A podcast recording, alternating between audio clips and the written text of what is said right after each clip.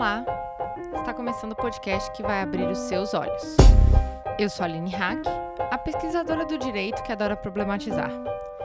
Antes de mais nada, eu quero agradecer a vocês, apoiadores e apoiadoras, vocês são incríveis. É com essa ajuda financeira de vocês que nosso projeto se torna possível e independente. Graças a essa ajuda financeira, nós já conseguimos pagar o nosso servidor de podcast, mas precisamos ainda mais de vocês esse ano. Como vocês sabem, eu passei no mestrado e os recursos ainda estão mais limitados. Então, para você, ouvinte, que quer ajudar o Olhares financeiramente, acessa lá padrim.com.br barra olhares e a partir de cinco reais você já ajuda muito a gente, além de receber aquela newsletter feminista sensacional feita pela nossa jornalista colaboradora, a Nayara Machado. Agora, se você não tem como ajudar a gente financeiramente, você pode ajudar a gente mesmo assim, indicando esse programa para uma pessoa que você sabe que vai ser impactada pelo conteúdo. Pode ser sua mãe, sua irmã, sua prima, sua colega da faculdade ou do trabalho e também os seus companheiros, namorados, sim, porque precisamos impactar os homens também. Indica a gente nas redes, no Twitter, no Facebook, no Instagram. Tudo isso ajuda a gente a crescer e se tornar ainda mais visível.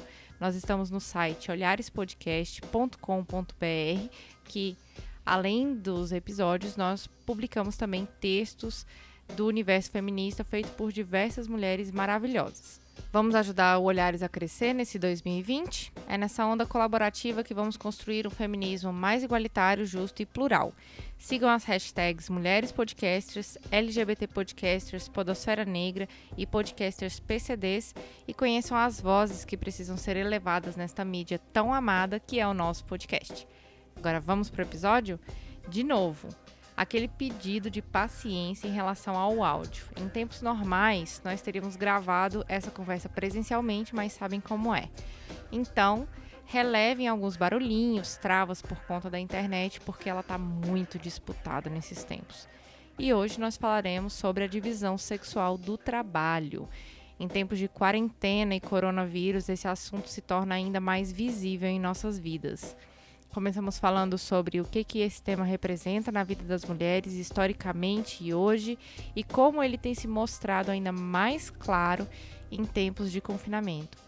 E para conversar sobre esse tema muito importante dentro do universo feminista, eu tenho hoje a presença de. Oi, eu sou a Carla Antloga, eu sou professora, pesquisadora e psicóloga na Universidade de Brasília.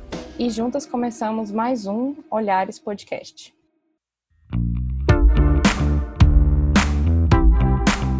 Carla, primeiramente, muito obrigada por estar aqui no Olhares nesses tempos de coronavírus, né? A gente sabe que o trabalho em casa não é muito fácil, junto com a questão é, dos trabalhos da universidade. A gente sabe que algumas universidades não pararam, outras pararam parcialmente, né?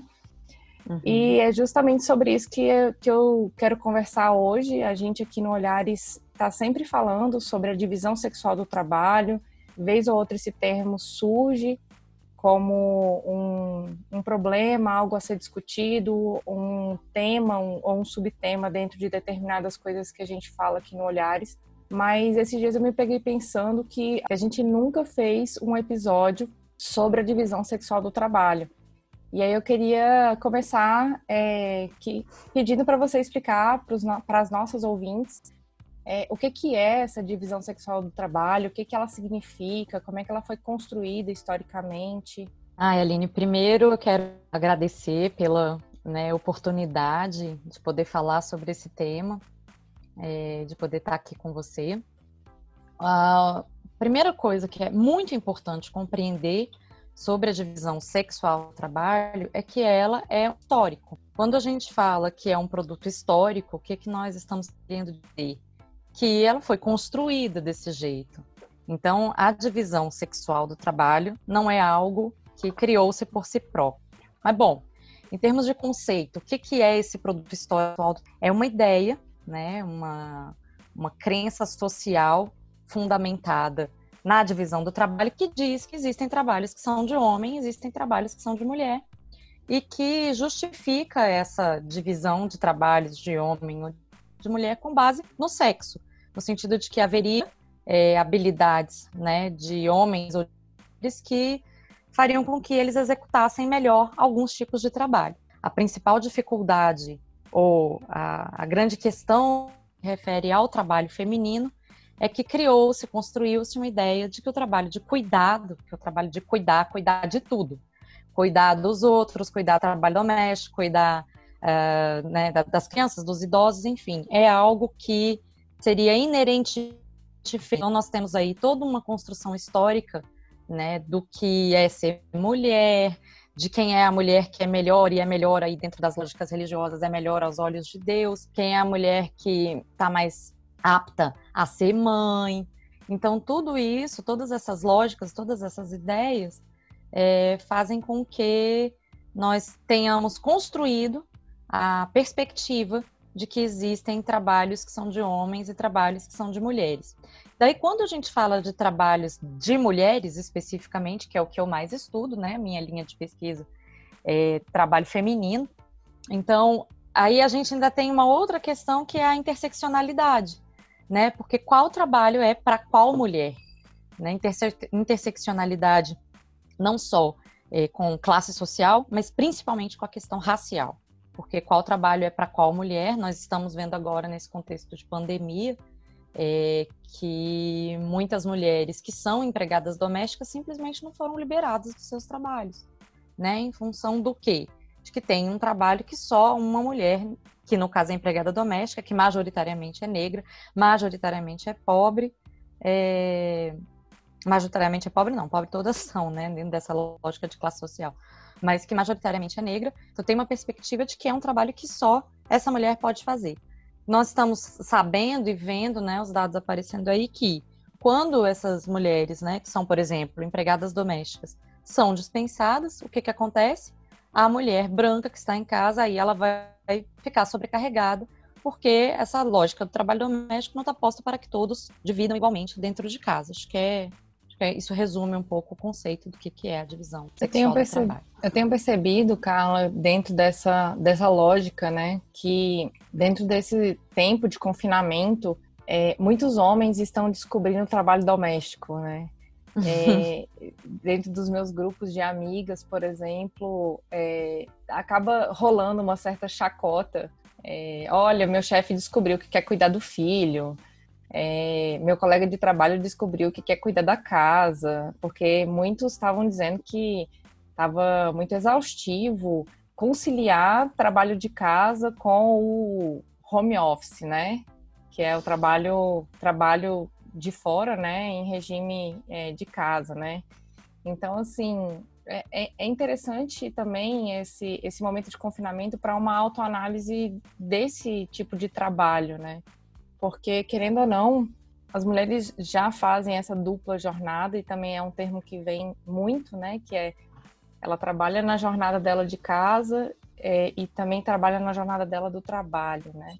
E dentro desse momento, os homens estão vendo o que, que é ficar em casa e, e óbvio, né? Ficar em casa é, não tem como ficar em casa se a casa não estiver arrumada, assim, pelo menos pela minha perspectiva. Se a minha casa tá bagunçada, o meu trabalho não rende, é, eu tenho que parar determinada hora para fazer a minha comida, senão não dá tempo. E se a louça ficar lá, vai juntar formiga, vai juntar barata e, enfim, dá mau cheiro e eu tenho que lavar e tudo isso.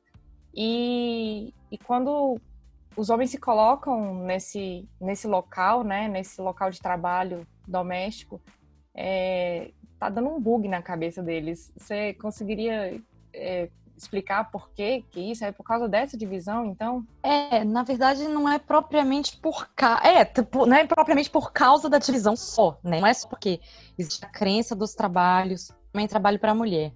Eu penso que esse confinamento, que é uma situação histórica completamente peculiar, atípica, a gente nunca experimentou isso no, na, no mundo, né? É, ela está trazendo essa, é, essa, essa situação, ela está possibilitando que venha à tona a invisibilidade do trabalho doméstico. Que veja, muitas vezes é invisível até para a mulher. Às vezes, é, quando eu chamo de invisível, o que é a dificuldade de nomear, né, o que o que é o trabalho doméstico. Então, às vezes, eu para uma das coisas mais comuns a gente escutar da mulher que trabalha em casa, que não existe dona de casa, existe a mulher que trabalha em casa, existe a mulher que trabalha em casa e, né? Então, é, a mulher que trabalha em casa, uma coisa muito comum dela dizer é assim: nossa, eu não fiz nada o dia inteiro e eu tô exausta. Eu não sei por que eu tô exausta, porque eu não fiz nada o dia inteiro. E essa era, inclusive, uma fala que eu escutava minha mãe, trabalhou fora e dentro de casa a vida toda. E, as, e aí, assim, era uma coisa que eu escutava dela, gente, mas eu não fiz nada o dia todo, eu tô exausta. Por quê? Esse trabalho invisível, é, que é o cuidar da casa, que é todas as atividades domésticas, ele não gera um produto tangível. O que, que é o produto tangível de lavar a louça? É a pia limpa. Mas daqui a pouco tem outra louça na pia. O que, que é o produto tangível de limpar o chão? Ah, o chão está limpo. Mas a gente não computa isso como algo é, que seja, né, palpável, assim, que seja visível. E uma outra coisa que a gente não embute nisso daí e que a gente não lida é com a questão de quantas horas você gasta para fazer isso. Uma vez eu estava dando aula e, tinha passado o dia anterior cuidando de roupa, que também não é uma coisa que se você mora, por exemplo, no apartamento, dá para você fazer num único dia, tirar um dia para lavar toda a roupa. Mas enfim, eu tinha passado um domingo, é, tinha deixado acumular lavando roupa. E aí eu tive a ideia de medir, de mensurar, inclusive outras autoras é, em que pesquisam trabalho feminino, não só na psicologia, têm feito coisa semelhante, e eu tive a ideia de mensurar quanto tempo você gasta para poder lavar roupa, né? Então, a, a, roupa não é assim, ligou a máquina, né, e, e a roupa está lavada. Você tem que tirar a roupa do cesto, separar a roupa, ver qual que vai lavar com qual. Além disso tudo, você tem o trabalho de tomar as decisões, né? Qual roupa lava com qual, essa é de mão, essa tem que colocar para tirar mancha.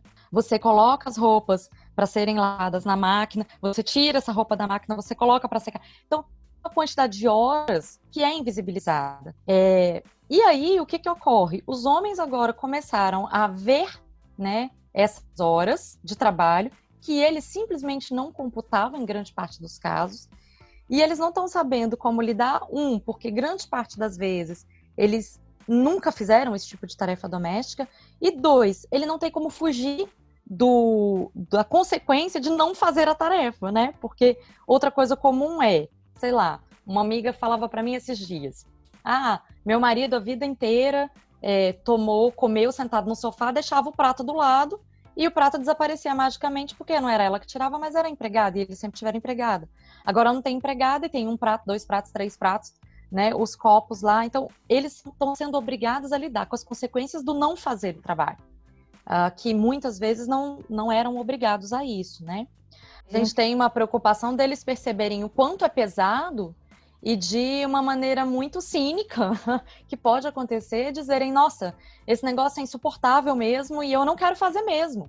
Então se vira e arruma uma empregada para fazer, que eu já escutei esse discurso de alguns amigos meus, né? Gente, é insuportável como vocês aguentam, precisamos de uma empregada para fazer. E aí nós invisibilizamos de novo a outra questão que é quem vai fazer a gestão desta pessoa, porque ter alguém trabalhando de casa é, dentro de casa é fazer gestão de pessoas. E quem faz essa gestão de pessoas, que também é invisibilizada, é a mulher. Né? Então, não é só coloca alguém para fazer. Não existe é, para esse tipo de tarefas propriamente uma autogestão né, da pessoa que está trabalhando. Ela precisa de parâmetros, regras, metas, avaliação. Quem tem que fazer isso, regra geral, é a mulher. Então, será muito bom se esse período servir para uma autoanálise crítica dos homens, no sentido de que, vejam, Existem séries e séries de tarefas aqui e de um, processos de gestão para o qual vocês nunca estiveram atentos, vocês precisam participar. É, e será bom se as mulheres conseguirem ir desapegando, né? Que essa é uma outra questão. Eu escuto também muitas amigas dizendo: ele não faz direito. Ora, ele não vai fazer direito, ele nunca fez. É, se Mas não praticar, não vai fazer, né? Se não praticar, não vai fazer. Então, ah, ele não sabe fazer. Olha, ele realmente não sabe, mas ele pode aprender.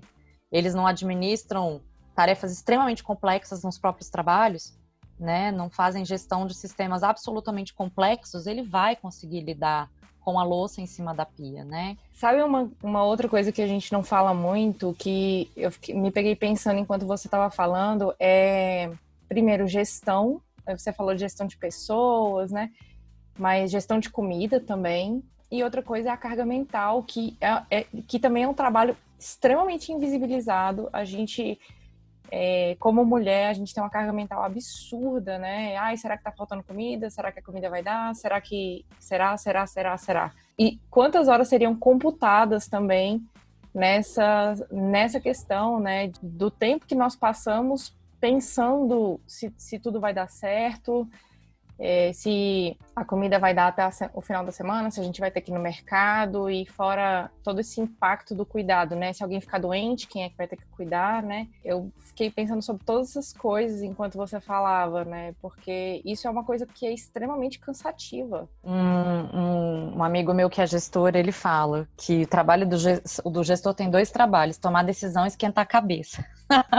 É, definitivamente. então, é, né? Então, o trabalho de esquentar a cabeça, como ele diz, ele é cotidiano para a mulher. E a gente termina, assim, exausta o dia, né? Porque o que, que é esquentar a cabeça antes de tomar a decisão? É tudo isso que você está falando. É fazer a lista do supermercado, é gerenciar, e aí vem junto com tomar a decisão, é gerenciar se compra, se não compra, vai estocar, não vai estocar. É, vou decidir fazer um cardápio semanal ter que cozinhar esse cardápio semanal. Então, veja, meu caso, por exemplo, né? Tenho dois filhos, um com 13 e um com 4 anos. É, eles, eles almoçam na escola todos os dias e eu uso o horário do almoço que eles estão na escola para poder fazer todas as coisas que têm que ser feitas. Eu não conto com, com ninguém todo dia na minha casa. Vem uma, uma faxineira e limpa a casa de 15 15 dias, porque é, é o período que ela, que ela pode. Então, assim, é, eu aproveito, aproveitava o horário do almoço para poder dar conta de arrumar as camas, deixar a casa minimamente organizada, né? Passar pano no chão e tal. Nós não temos mais esse tempo. E agora nós temos que cozinhar, né? Então, é tomar decisão sobre a comida é um tempo de duas horas que se foi no dia. E na maior parte dos casos, a, as pessoas não estavam prontas para o trabalho remoto, né? Foi uma coisa que aconteceu que caiu no colo de repente. Então, a mulher que está cuidando dos filhos, né? Mesmo que o marido esteja em casa, não são todos os maridos que estão. Questão um. Questão dois. Não são todas as mulheres que têm maridos em casa. Então, por exemplo, agora eu estou aqui gravando esse podcast. Meu filho mais velho está lá fora, cuidando do filho mais novo, mas eu não vou, né? Eu, tenho, eu tive que gerenciar com ele o tempo, porque ele tem aula online também. Que a gente ainda tem que pensar, quem tem criança ainda tem isso. E na aula online, ele precisa estar tá lá na sala de aula, né? Com a sala de aula online com os colegas. Daí ele já não vai mais poder ficar com o pequeno. Então, as pessoas que estão sem ninguém para ajudar com cuidado, estão os dois, né, em, em teletrabalho, que faz o que com a criança, gente, de dois anos de idade, por exemplo? Que tem muitas mães que estão enlouquecendo aí. Porque faz como com a criança de dois anos de idade para poder fazer trabalho remoto, reunião, se o casal está em trabalho remoto? É muito desafiador, é um período muito, muito desafiador. E aí, qual que é a perspectiva né, social que a gente tem por causa da divisão social do trabalho? Que o homem não vai ser incomodado. Se ele está lá numa, né, numa reunião, numa palestra e tal. Gente, dentro desse, dessa perspectiva, né, que não tem muito o que fazer, e passa uma criança atrás, isso já virou meme na internet, né? Passa uma criança atrás e tudo, parece que é um alienígena que entrou na sala, né? É como se criança não fizesse parte da família de um adulto, assim. Então a gente está num período muito desafiador. Eu espero que isso sirva para a gente realmente repensar e reposicionar, porque só repensar não adianta. A gente tem que reposicionar a questão do trabalho doméstico. É, e também repensar a necessidade das creches, por exemplo, também, né?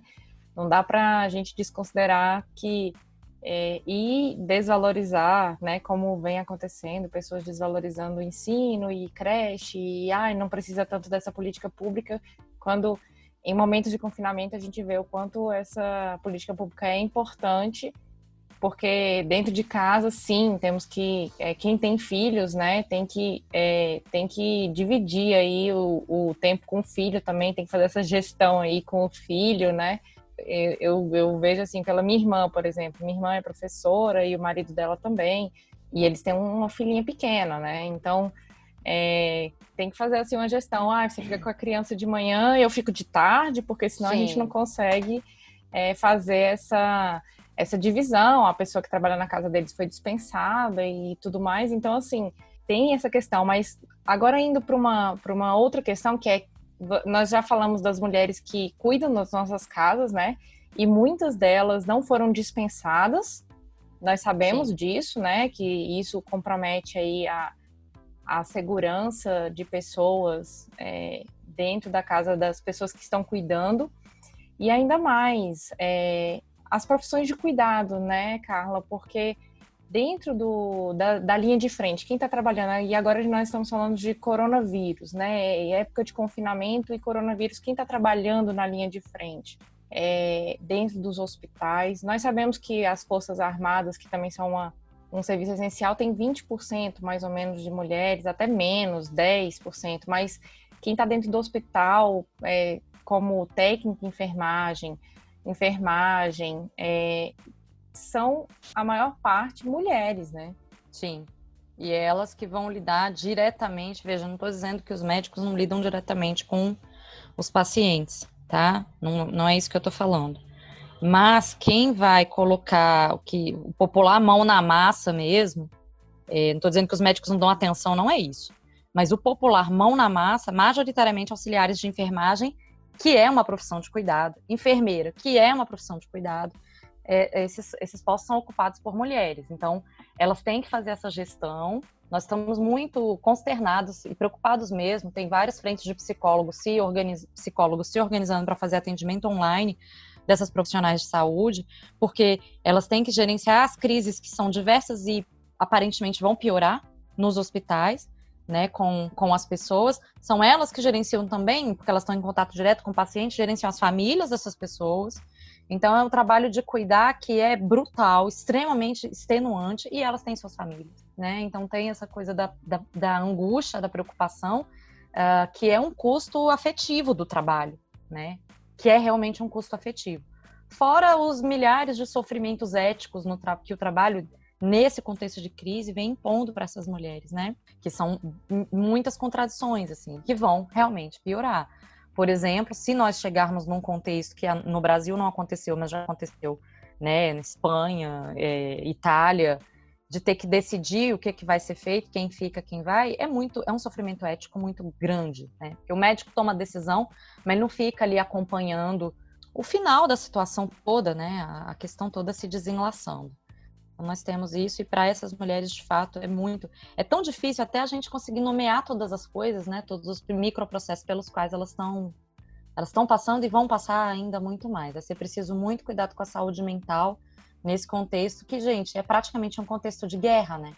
O trauma advindo dos trabalhadores que estão na linha de frente são traumas muito parecidos com os traumas de guerra que a gente já experimentou em outras situações do mundo. É muito grave, é muito crítico. E agora, indo mais é, para o final do programa, a nossa proposta aqui é fazer uma conversa um pouco mais, é, mais breve do que os programas tradicionais.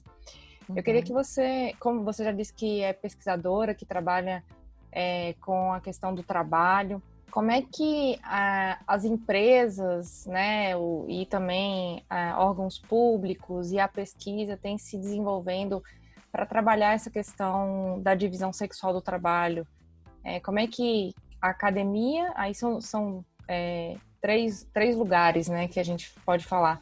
Como é que a academia, é, o serviço público e o privado estão se mobilizando para é, trazer sensibilização a respeito do tema da divisão sexual do trabalho, é, onde é que isso implica diretamente é, e o que, que a gente pode esperar aí mais para frente? Olha, Aline, na academia nós temos a gente vem produzindo há muito tempo conteúdo né, né e, e, pesquisas nessa área, principalmente no que se refere ao teletrabalho, porque no caso da mulher, o que, que as pesquisas indicam em relação ao teletrabalho? Que muitas vezes não é a galinha dos ovos de ouro, como foi pensado, sabe? Não é a solução para os problemas. Exatamente. Então, toda a, a, a perspectiva que, na verdade, assim, a perspectiva que a gente tem em relação ao trabalho ela é baseada em homens, ela foi pensada por homens e ela é feita para homens. Quando nós falamos no teletrabalho originalmente, quais são as aspas, dicas, né, as orientações que vêm para as pessoas que estão em teletrabalho? Separe um lugar, um ambiente da casa, é, coloque uma plaquinha na porta para não ser interrompido, tudo isso. Só que nesse contexto que a gente está agora, não funciona e já era difícil para as mulheres antes, porque a, mãe está em casa, o filho precisa dela. Mesmo que tenha uma cuidadora ali, dificilmente essa mãe não vai ser interrompida e não vai ser chamada. Porque, socialmente, historicamente falando, é quase que o lugar dela, né? Então, na academia, a gente tem produzido muitos estudos nesse sentido, obviamente vão muito agora, e esperamos contribuir com a sociedade se refere a essa questão. No meu grupo de pesquisa especificamente, é, em conjunto com outras pesquisadoras, A gente está, neste momento, é, colocando, né, um, terminando de, de produzir um questionário para falar de mães e teletrabalho. E aí, mães com filhos especificamente, porque a gente entende que também é um recorte né, dentro da, da, da questão aí do público feminino. E espero que na semana que vem a gente já tenha esse, esse questionário. Semana que vem, aí eu tô meio perdida nos dias, até hoje é terça, até o final dessa semana que a gente já tenha, já possa colocar essa pesquisa na praça. E muito tem sido produzido. Agora, em relação às empresas, ao contexto público, eu participo de alguns grupos de gestores, né, no, no WhatsApp, e o que me preocupa é que, assim, de fato, a questão de gênero, ela não está sendo adequadamente avaliada. Eu chamo a atenção do dia nos grupos, porque tem, quando as mulheres vão lá se queixar, elas estão com vergonha da queixa que estão fazendo. Elas não é que elas não estão levando a sério, elas sabem que é sério. Assim, constrangidas de sendo trabalhadoras dizer que existe uma vida doméstica por trás. Por que razão? A gente acabou invisibilizando essa vida doméstica para estar no mercado de trabalho, né? Então, por mais que a gente fale, a gente queixa, é, a gente se queixe, no fim das contas, é, a gente acaba dando o nosso jeito, né? Nós nos tornamos, em muitos casos, reclama mais faz. Só que agora não está tendo como fazer isso, né? Não está tendo jeito de reclamar e fazer. Mas eu não, não, não avalio que medidas têm sido adequadamente tomadas para a questão é, de gênero no que se refere ao trabalho remoto. Ainda não. Carla, você acha que existir um comitê de gênero dentro da empresa ou pensar algumas alternativas como é, políticas para a empresa é, para mulheres com filhos ou após a maternidade, diferenças é, de, de critérios para ascensão de cargos, levando em consideração essa, essa dupla jornada, porque a gente percebe que isso acaba impactando diretamente no trabalho dessa mulher, né? Você falou que o trabalho doméstico é invisibilizado quando essa mulher está no mercado de trabalho, é, mas é, a gente sabe que é, que é latente a desigualdade de gênero dentro das empresas, né? Então, as mulheres é, não alcançam cargos mais altos, é, às vezes tem um currículo até melhor, mas é, acontece aquela pausa ou aquela diminuição da produção depois da maternidade para algumas empresas, né? A, a, a percepção que se traz das empresas é essa, só que é, existe todo um, um, preconceito por trás de mulheres que, que decidem ou não ter filhos, né? na verdade, que se encontram na situação de maternidade, e isso acaba interferindo diretamente. Você acha que existir esses conselhos de gênero ou grupos de gênero dentro das empresas você acha que facilitaria pensar de uma forma um pouco mais sensível essas questões? Porque eu vejo que a ONU mesmo tem desenvolvido programas nesse sentido, né? Tem um que chama até programa ganha-ganha, tem os WEPs, né, que, que trabalham essa questão, o quanto a sua empresa é desigual no trabalho é, entre homens e mulheres. Você acha que, que são são soluções assim que podem ser viáveis a médio e longo prazo?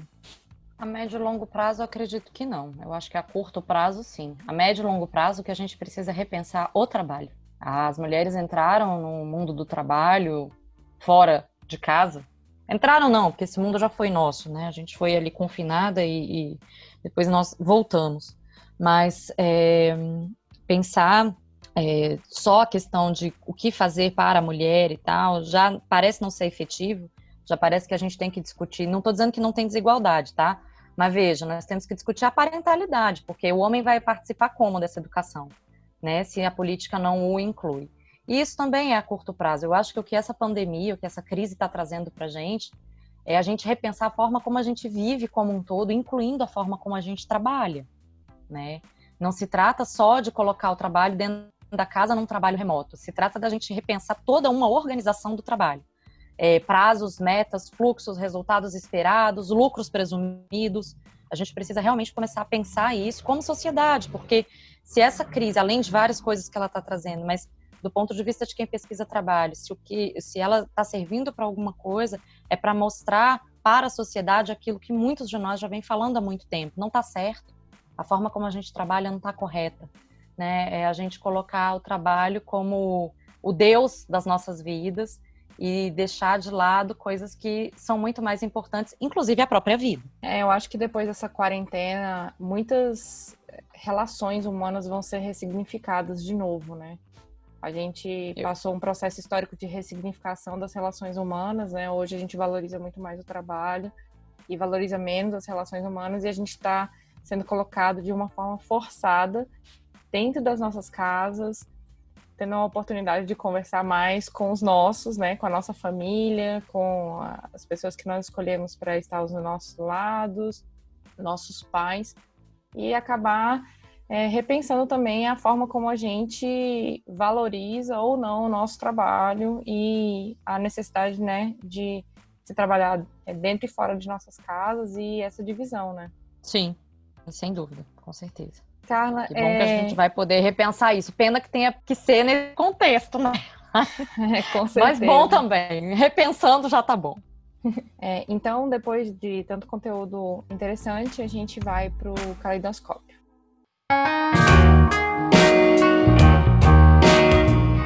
Para quem não sabe, o que a Caleidoscópio chegou agora aqui no Olhares, é, esse é o momento que nós pedimos para a nossa convidada fazer indicações que tenham relação com esse assunto que nós desenvolvemos hoje. Então, Carla, o que, que você tem para indicar aí para gente?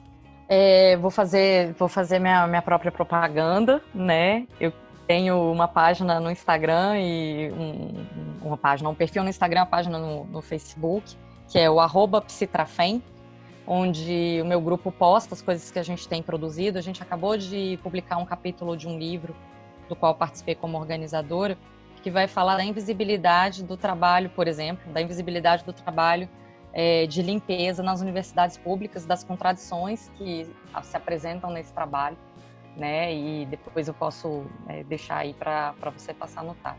E tem dois livros que eu acho que são fundamentais para a gente discutir é, essa questão do trabalho. Primeiro é o livro da Silvia Federici, Caliban e a Bruxa, é, que vai o subtítulo é Mulheres, Corpo e Acumulação Primitiva vai contar a história de como o nosso trabalho era um trabalho que acontecia, né, é, de maneira mais livre, como que o nosso trabalho foi confinado a um trabalho doméstico e como que agora ele vem sendo é, vem sendo apropriado pelo sistema, mas não da maneira não da maneira saudável e adequada que poderia ser feita. Então é um livro maravilhoso, inclusive ontem no, no perfil no meu perfil pessoal lá no, no Instagram, que é o arroba eu fiz um resumo sobre ele. O outro livro, que é de uma convidada de vocês aí, que há poucos dias falou com vocês, que é da Valesca Casanelo, é o Saúde Mental, Gênero e Dispositivos. Não tem propriamente uma discussão sobre o trabalho, mas tem uma discussão de como a mulher é pensada em termos maternos, é, em termos amorosos, para poder configurar quem é a mulher ideal, né? Uma mulher que é mãe é uma mulher que ama ilimitadamente, que portanto cuida, não se cansa, se dedica, então são, são duas leituras, dois livros que eu acho que são fundamentais. Além da minha página no Instagram, que eu já falei, né? E no, é, no Facebook. Eu, eu, vou complementar a sua indicação e vou indicar o segundo livro da Silvia Federici, que é O Ponto Zero da Revolução. Ponto Zero. Trabalho Sim. doméstico, ah. reprodução e luta feminista. Enquanto a gente gravava, eu fiquei lembrando muito desse livro e ele também é super necessário, tanto é que marcou muito, né, a foto da, da Silvia aqui no Brasil, segurando um pano de prato, escrito é, isso que vocês chamam de amor, eu chamo de trabalho é não tra... pago, exatamente. É, eu chamo de trabalho não pago. Então, assim, é, é, é são formas da gente refletir todo esse trabalho invisível que nós mulheres fazemos e que esse momento que a gente está em confinamento possa ser um, também um ponto de reflexão para que a gente possa, é, possa ser um ponto de reflexão para pensar mais para frente é, o quanto as mulheres são força de trabalho desde sempre, é, desde trabalhos em casa até trabalhos na rua, né, e, e tudo mais. É, Carla, obrigada pela sua disponibilidade. É, queria muito agradecer você. Já fica o convite aqui para depois que a Covid passar, a gente poder se conhecer pessoalmente, é, gravar um episódio presencialmente com o seu grupo de pesquisa. Sei que você desenvolve muitos temas aí importantes que a gente pode falar aqui ainda no Olhares. Obrigada mesmo, assim. Tomara que esse confinamento acabe logo mesmo. Que saudade da escola, das crianças. ah, obrigada, Aline. Uma grande alegria poder participar e poder falar. É, e em outras oportunidades, com certeza, com, é, com mais tranquilidade, a gente se encontra e a gente grava de novo. Muito obrigada pela oportunidade. Olhares Podcast, só de ouvir, dá para ver que é diferente. Esse podcast é uma produção Caleidoscópio Digital.